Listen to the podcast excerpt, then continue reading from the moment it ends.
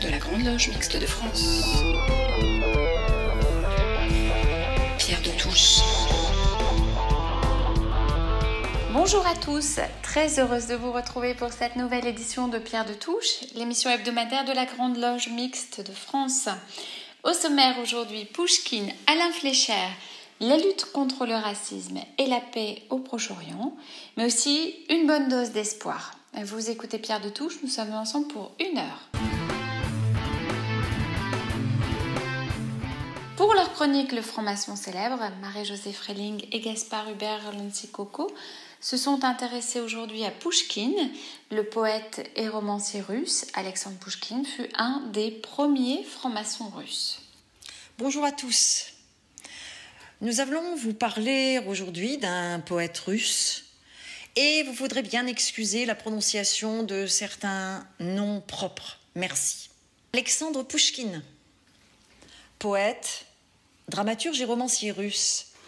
Alexandre Pushkin naquit à Moscou le 26 mai 1799, 6 juin dans le calendrier grégorien, dans une famille de la noblesse relativement aisée, francophile, passionné d'art et de littérature. Son père, Sergueï Lovitch, franc-maçon, membre de la loge Severnovo Chita, avait occupé le poste de chef de la commission des officiers de réserve de l'armée russe à Varsovie. En novembre 1796, il avait épousé à Saint-Pétersbourg une cousine au troisième degré, Nadejda Osipa Pushkina, Né d'un père mulâtre, aussi Hannibal, 1744-1806, et de Maria Alexeyevna Pushkina. Alexandre Pushkin était donc issu, par sa mère Carteronne, d'une des plus brillantes familles de la noblesse de service. Noblesse instituée par l'empereur Pierre Ier, remontant au général Abraham Hannibal. Arrière-grand-père de Pushkin, quatrième personnage de la Russie du XVIIIe siècle, surnommé le Vauban noir. Il avait été un esclave africain affranchi par Pierre le Grand et anobli par Élisabeth Ier de Russie. Ce grand-oncle maternel de Pouchkine, général en chef, avait fondé en 1779 la ville de Kherson pour le compte du prince Grigori Alessandrovitch Potemkin enfant malheureux, rejeté par sa propre mère à cause de son apparence, notamment de sa peau mate, mais aussi par ses camarades, qui le traitaient de singe. Alexandre Pouchkine se réfugia dans la lecture, qui lui permettrait de découvrir et de partager l'univers de Lord Gordon Byron, de William Shakespeare, de Lawrence Sterne, de Molière, de Voltaire ou encore d'Évariste Parny. Très à l'aise dans l'improvisation et la récitation par cœur d'innombrables vers, Alexandre Pouchkine était doté d'une remarquable vivacité d'esprit et d'une mémoire infaillible. De 1811 à 1817, Alexandre Pouchkine fréquenta le lycée impérial de Tsarskoye Selo, ville qui en 1937 sera rebaptisée Pouchkine en son honneur. C'est dans le parc de cet internat impérial qu'il connut sa première inspiration poétique. Son poème à un ami poète, dont les vers déclamés lors d'un examen de passage lui vaudront l'admiration du poète et homme politique Gavrila Derjavin, sera publié dans la revue Le Messager de l'Europe. Devenu en 1817 fonctionnaire du ministère des Affaires étrangères, il se mit à rédiger des poèmes romantiques, parfois joyeux et enjouées comme Rouslan et Ludmilaz, mais aussi critiques envers l'autocratie, le servage et la cruauté des propriétaires fonciers, tels Ode à la liberté, Hurrah, il revient en Russie et le village. Mais en 1820, ces vers, jugés trop séditieux, notamment Graviliade, Alexandre Pouchkine est condamné à l'exil par l'empereur Alexandre Ier. Après l'Ukraine et la Bessarabie, actuelle Moldavie, il se retrouvera finalement à Odessa. C'est là qu'en 1821, il sera initié franc-maçon dans la loge Uvide. Mais il s'attirera l'inimitié du gouverneur local, Vorontsov, apparemment en raison de son penchant pour l'épouse de cet édile. Ainsi sera-t-il exilé dans la propriété familiale de Milia Voskoy à Pskov et condamné à l'isolement presque total. Bien qu'incontestablement libéral, Alexandre Poucherine n'était pas du tout révolutionnaire, ni même politiquement engagé, contrairement à nombre de ses amis participant au mouvement réformateur lié à la révolte décabriste, tentative de coup d'État militaire qui s'était déroulée publiquement à Saint-Pétersbourg le 14 décembre 1825, dans l'espoir d'obtenir de l'Icona Ier une constitution.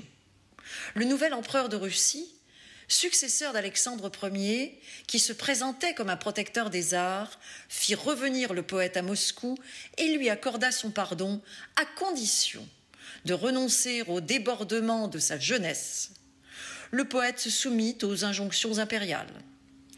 Ayant donc rompu avec ses démons passés, Alexandre Pouchkine épousa Natalia Nikolaevna Gonchovara à Moscou le 18 février 1831. Au cours de cette période, en pleine maturité littéraire, il consacra de plus en plus son œuvre à l'écriture en prose. Célèbre et célébré par beaucoup, une partie de son public, cependant, regrettait le ton exalté de ses premières œuvres, ne goûtant guère le style dépouillé de ses nouveaux écrits. Sur le plan politique, les réformateurs, qu'il considérait comme un symbole de la cause libérale, lui reprochait d'avoir adopté une attitude trop servile à l'égard du pouvoir tsariste.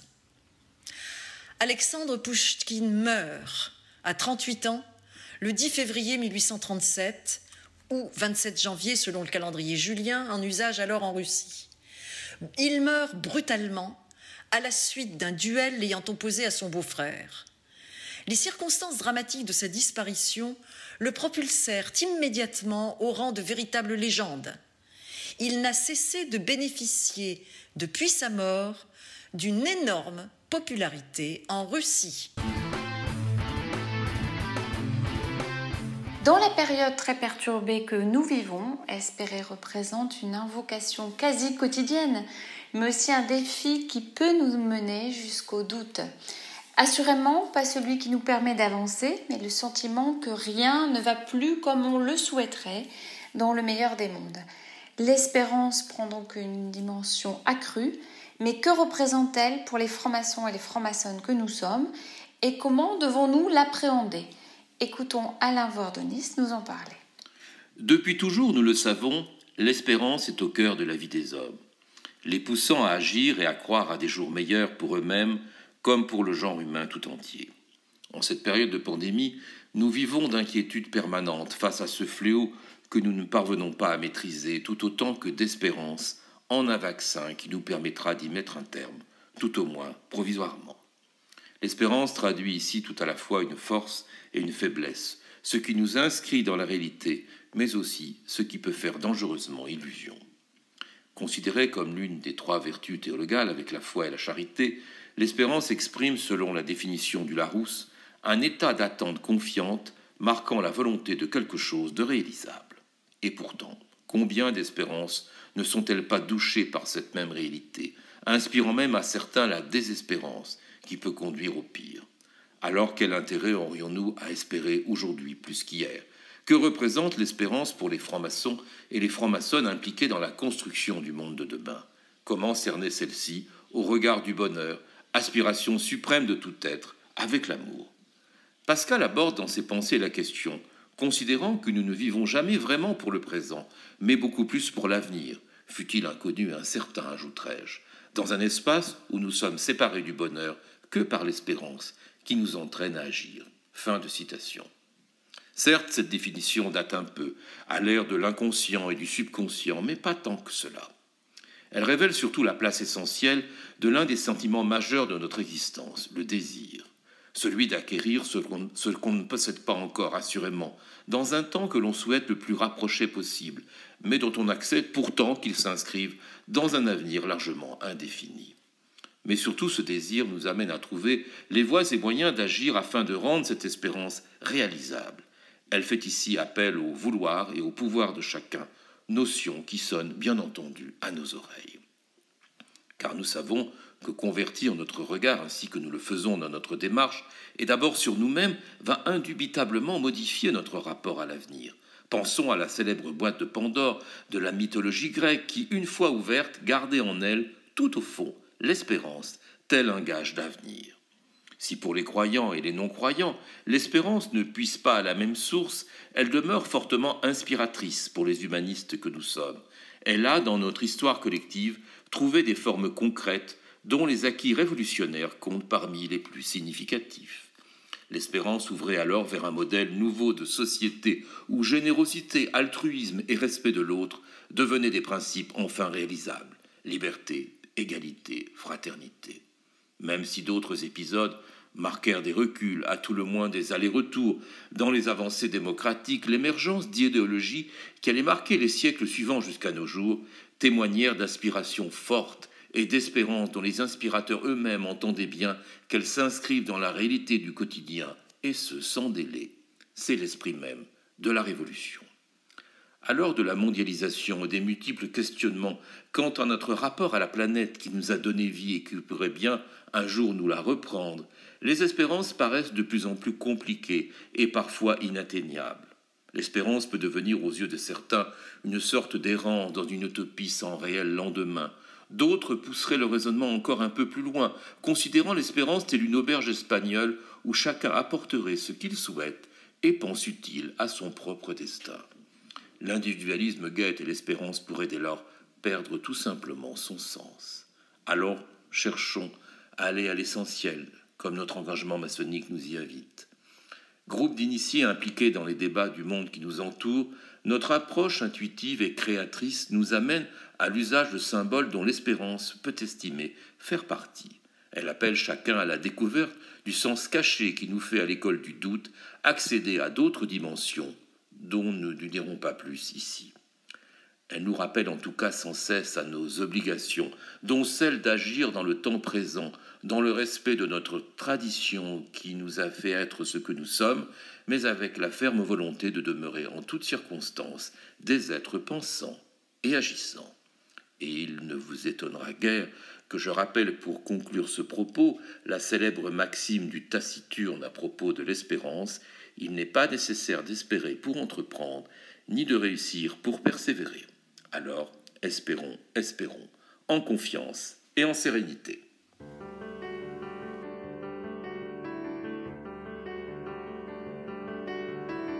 Sur la noirceur du soleil, sur le sable des marées,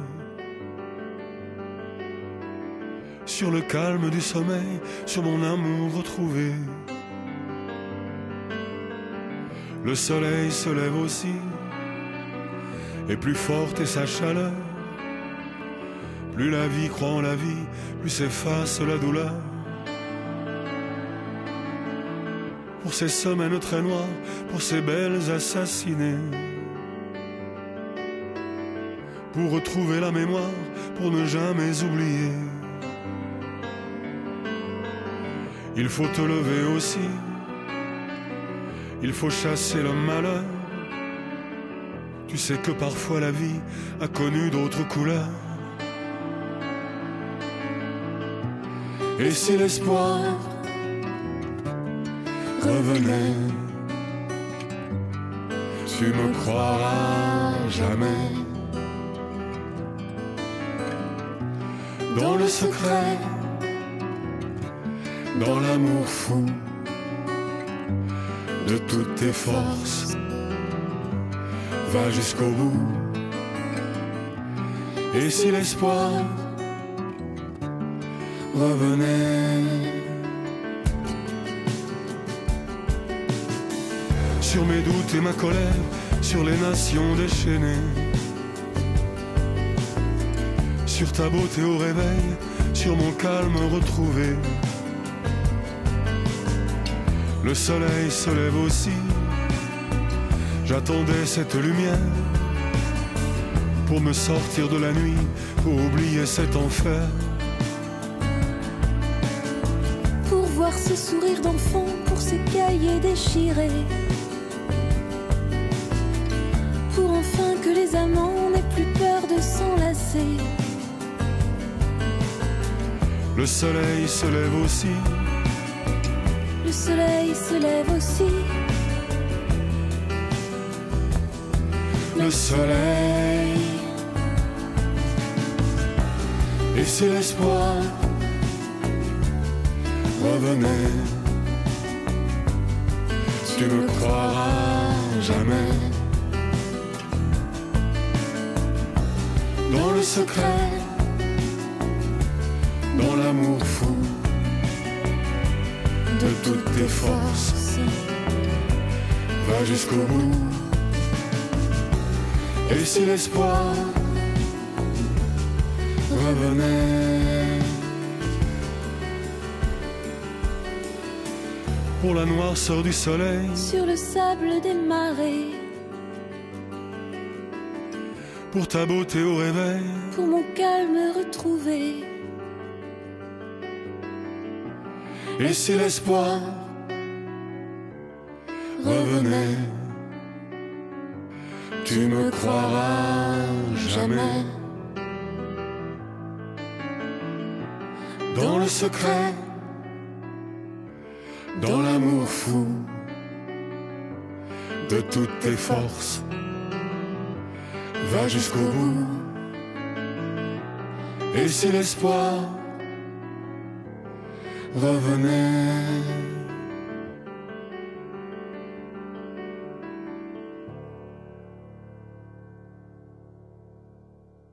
Jeanne Chiral et Bernard Lavillier interprétaient L'espoir.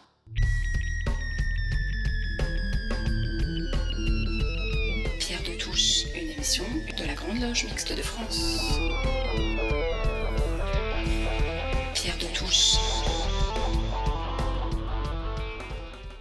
Yana nous propose depuis dimanche dernier une nouvelle série sur Alain Fleischer. Cet artiste, à la fois cinéaste, plasticien et écrivain français, a consacré une partie de son œuvre à Auschwitz et à la Shoah. Le parcours initiatique du narrateur semble répondre au silence déterminé de son propre père, qui, Caroli, qui lui a été sauvé parce qu'il était exilé en France pour faire ses études. La fin de L'amant en culotte courte était le premier voyage en Hongrie avec son père, dans le quartier où vivaient ses parents, rue Venezianer, qui est un nom qui reviendra fréquemment.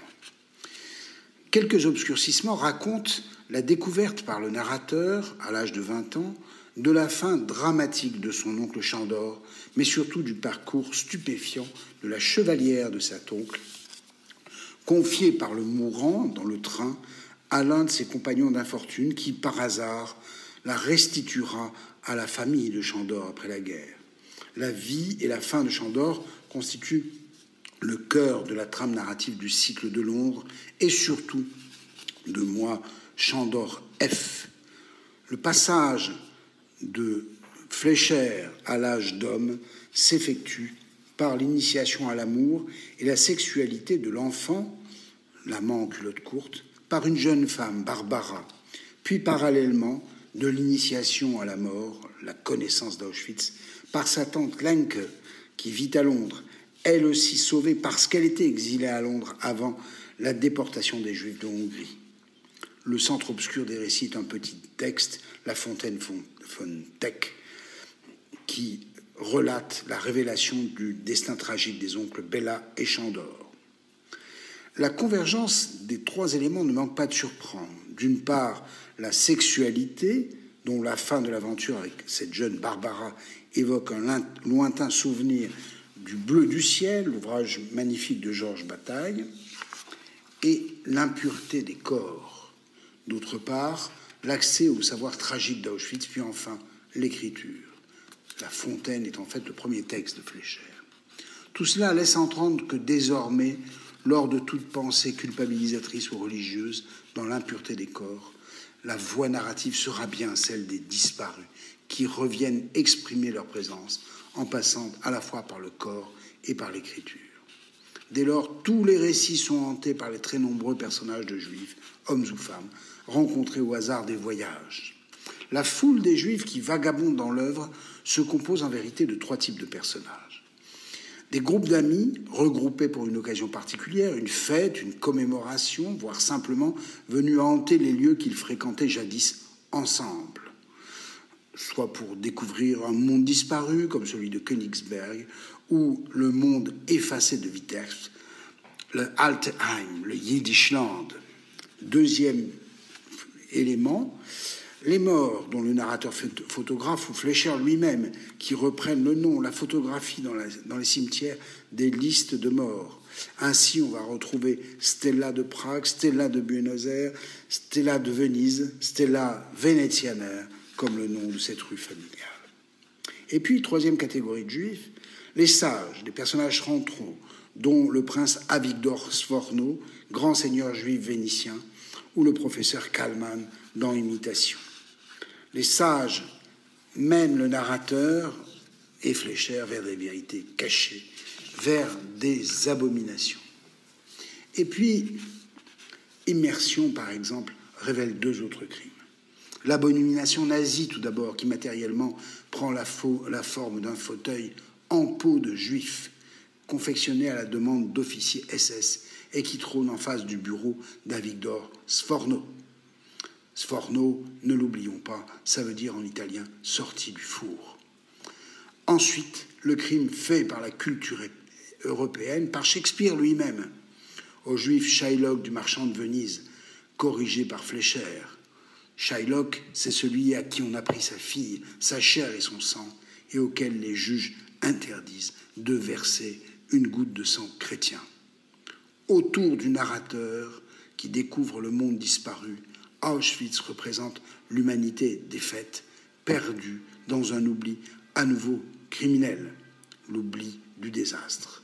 Cet itinéraire initiatique va découvrir tous les mondes d'Auschwitz qui reprennent corps à travers la voie narrative.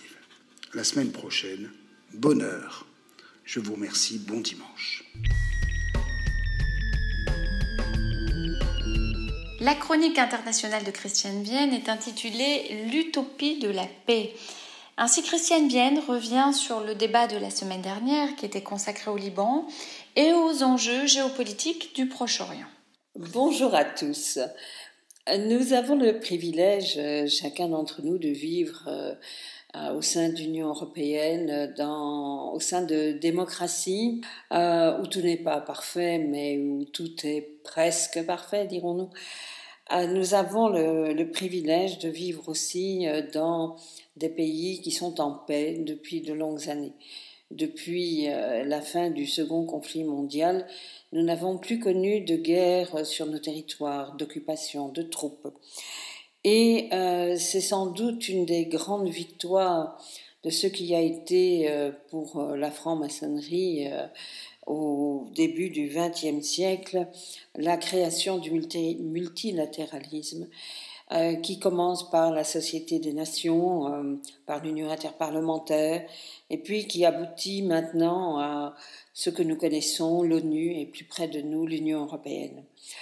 Ce privilège euh, qui est le nôtre d'être en paix depuis d'aussi longues années est loin d'être partagé partout dans le monde. Et euh, les aspirations des peuples à la paix, à la liberté, se sont, euh, d'une manière très contemporaine, se sont perdus, euh, noyés, étouffés dans des conflits armés sans fin et devant des dictateurs soutenus par les grandes puissances du monde. Nous avons beaucoup parlé du Liban cet an dernier parce que nous avons tous été touchés euh, par l'explosion qui s'est produite à Beyrouth. Mais au-delà de l'explosion qui s'est produite à Beyrouth, la situation du Moyen-Orient est actuellement euh, dramatique pour de nombreux, de très nombreux citoyens. On a parlé du Liban, parlons un peu de la Syrie. Euh, parlons un peu de ce pays martyr, de ce pays exsangue, qui, il y a une quinzaine d'années, comptait 22 millions d'habitants, qui a perdu la moitié de sa population. Euh, et euh, de cette population qui a été déplacée, qui, euh, qui connaît actuellement encore les violences de la guerre, Une guerre dans laquelle finalement les Syriens n'ont plus grand-chose à dire. À l'origine, il y a les printemps arabes. Les printemps arabes qui ont soulevé euh, tellement d'espoir de par les populations, bien sûr, euh, des pays euh, concernés, mais aussi pour chacun d'entre nous, pour tous ceux qui ont vu une, une occasion de créer plus de justice et plus d'équilibre dans le monde. Si l'on jette un regard maintenant un peu cru sur ce que sont devenus les printemps arabes, on se rend compte qu'il n'en reste pas grand-chose. Parlons un peu de la Syrie. En 2011, lorsque la population manifeste pacifiquement euh, pour espérer de meilleures conditions de vie, un peu plus de démocratie, euh, un peu plus euh, d'espoir en l'avenir, la répression est violente, elle est immédiate et violente. Bachar el-Assad se comporte comme le tyran qu'il est et n'hésite pas à faire tirer sur les manifestants pacifiques. Euh, d'ailleurs, dans les premiers mois des manifestations pacifiques, l'on comptera 20 000 morts. Euh, euh, si nous en étions restés combat entre Bachar, le tyran Bachar al-Assad, contre la rébellion, les forces démocratiques, eh bien, il n'y aurait plus grand-chose à dire. Le conflit aurait sans doute été réglé depuis longtemps. Mais nous n'en sommes pas restés là. Et la Syrie est devenue un champ de bataille international. Euh, chaque puissance y trouvant euh, euh, son compte et recherchant ses intérêts personnels. la Russie, tout d'abord. La Russie est le premier allié de Bachar el-Assad. premier allié parce que la Russie de Poutine veut augmenter son influence sur le Moyen-Orient et elle y arrive parfaitement. Le dernier conflit euh, tout récent de 2019-2020 à Idlib a euh, été euh, a fait dans un premier temps déjà 520 000 déplacés et l'aviation russe a soutenu les forces terriennes de l'Iran et Bachar el-Assad a remporté cette bataille les Russes ont soutenu avec leur euh, aviation pendant toute cette guerre. L'Iran, de son côté, a participé avec des troupes au sol. Que pouvait bien, quelle était la possibilité pour les forces, je dirais, euh, pour l'opposition euh, de gagner ce conflit? Elles étaient dès le départ extrêmement faibles. Extrêmement faibles aussi à cause de leur euh, difficulté, de leur incapacité à se réunir, à se rassembler, à faire front en commun. L'Iran a vu l'occasion, euh, grâce au Hezbollah, de renforcer sa présence dans la région, d'exercer une pression plus forte euh, sur les pays voisins et par ricochet aussi sur Israël. La Russie de Poutine y a trouvé son intérêt euh, je le disais pour des raisons géopolitiques évidentes. Quant à nous, les Européens et aux Américains, nous étions plus préoccupés de nous débarrasser de l'État islamique, de Daesh, dans lequel combattaient des citoyens de chez nous, des Français, des Italiens, des Espagnols, des Belges, partout. Et donc notre combat a été non pas celui de défendre la Syrie, mais celui de nous protéger de Daesh. Nous avons aussi bénéficier de l'aide des Kurdes euh, qui en ont été bien mal récompensés. Voilà aujourd'hui un peu un, tableau dont tous les acteurs n'ont pas encore été euh, abordés, y compris, et je parle aussi des Turcs, mais je voulais simplement introduire ce sujet parce qu'il me semble intéressant de réfléchir à cette situation au Moyen-Orient et de voir à quel point elle est symptomatique des évolutions de notre monde, où, au-delà des discours et des valeurs, nous sommes bien, bien souvent simplement euh, des pragmatiques qui ne pensons qu'à défendre nos intérêts particuliers. Ça me désole un peu, mais cela fait partie euh, de la vie. Et je propose d'avoir plusieurs chroniques sur cette situation et de nous retrouver bientôt. Merci de votre attention et malgré tout, excellent dimanche.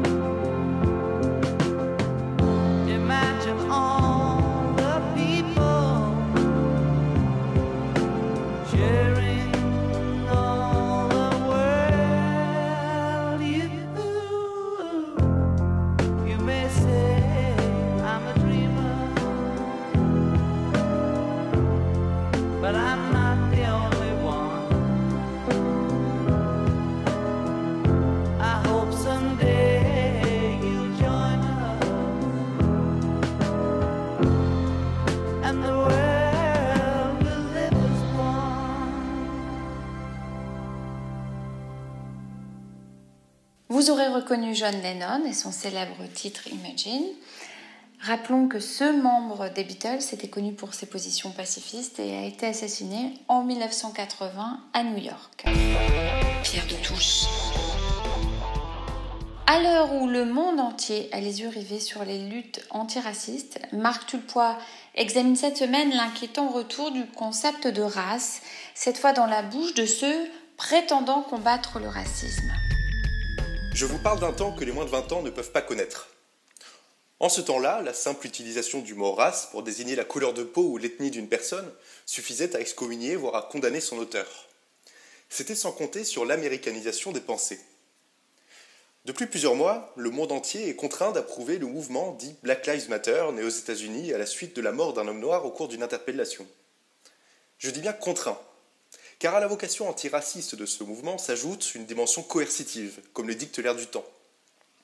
Comme si la juste lutte contre le racisme ne suffisait pas, les Blancs sont contraints de s'excuser pour leurs soi-disant privilèges et de s'agenouiller face aux manifestants noirs, le tout sous le regard approbateur de Blancs réellement privilégiés, puisqu'ayant pu aller à l'université, si désireux de s'autoflageller qu'ils en oublieraient toute notion de décence. Dans un pays qui ne vit que par quotas et par représentativité, cela n'étonne guère. Que cela fasse tache d'encre dans un pays comme la France, à la tradition antiraciste tout autre, grâce au lobbying de l'exemplaire famille Traoré, cela surprend. Dans un pays comme la France, comment se satisfaire de ce qui soit possible à une actrice, au prétexte qu'elle est noire, de compter le nombre de blancs et de noirs dans la salle au cours de la cérémonie des Césars? Comment ne pas craindre, pour rester dans le domaine du cinéma, que les absurdes critères d'inclusion récemment édictés par l'Académie des Oscars ne gagnent la France alors que la culture est par nature ce qui touche le cœur de l'homme indépendamment de ses particularités. Ces questions ne sont malheureusement que rhétoriques. Le biberonnage des étudiants des grandes écoles françaises à la pseudo-pensée américaine poursuivra naturellement son travail sans que nul opposant n'échappe à l'inévitable qualification de fasciste. Si le fantasme du voyage dans le temps se réalisait, nul doute que l'homme du siècle des Lumières serait effaré. Plusieurs siècles ont été nécessaires pour que la race soit disqualifiée et qu'elle ne soit plus un critère de discrimination, pour que seuls les vertus et talents de chacun constituent un critère de distinction. C'est au fond le fondement même de notre République. Libérer l'individu de sa naissance, le valoriser par son esprit et rien que son esprit. Tout ce travail est aujourd'hui sapé par le pseudo-progressisme américain qui, loin de constituer un progrès, ramène tout, au nom de l'antiracisme, à la race. Qu'est donc devenu aujourd'hui l'antiracisme sinon un mot dénué de sens et au préfixe mensonger? Ce grignotage de l'universalisme, qu'il soit effectué par certaines associations religieuses ou antiracistes, n'est rien d'autre que le grignotage progressif de la République elle-même. Tout comme la République, l'antiracisme de demain sera universaliste ou ne sera que mensonge.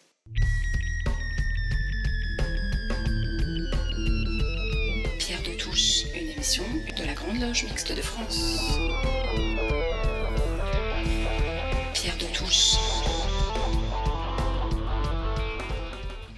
Notre émission touche à sa fin. Merci à toute l'équipe de Pierre de Touche qui contribue chaque semaine à la production de cette émission, ainsi qu'à Gilles Solière qui la réalise et puis à toute l'équipe de Radio Delta qui l'accompagne. N'hésitez pas à nous rejoindre sur les réseaux sociaux, Facebook, Twitter et Instagram. Pour nous quitter, Octobre de Francis Cabrel. À dimanche prochain.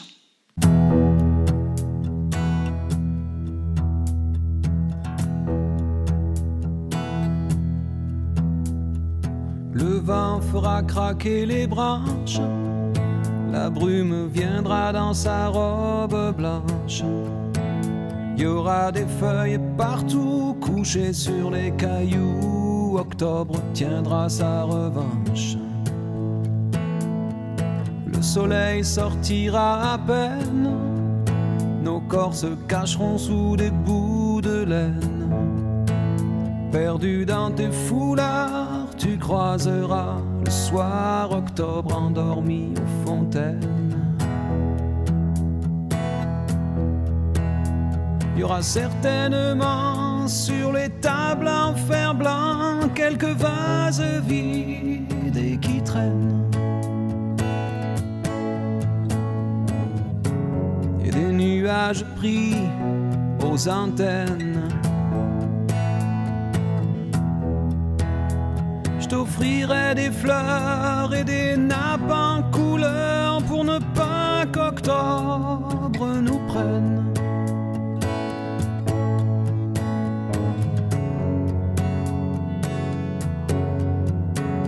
On ira tout en haut des collines, regarder tout ce qu'octobre illumine. Mes mains sur tes cheveux, des écharpes le monde qui s'incline.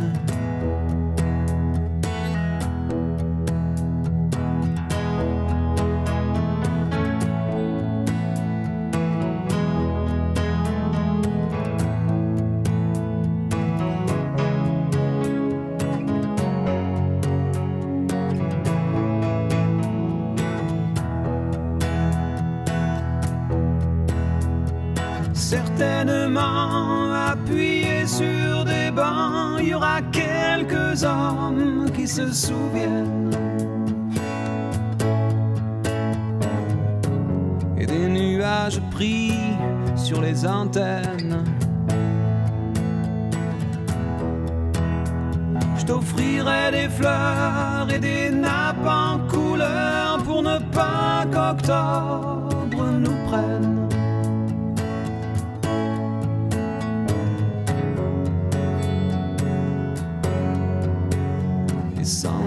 On verra apparaître quelques dessins sur la baie des fenêtres. Vous, vous jouerez dehors comme les enfants du Nord. Octobre restera peut-être.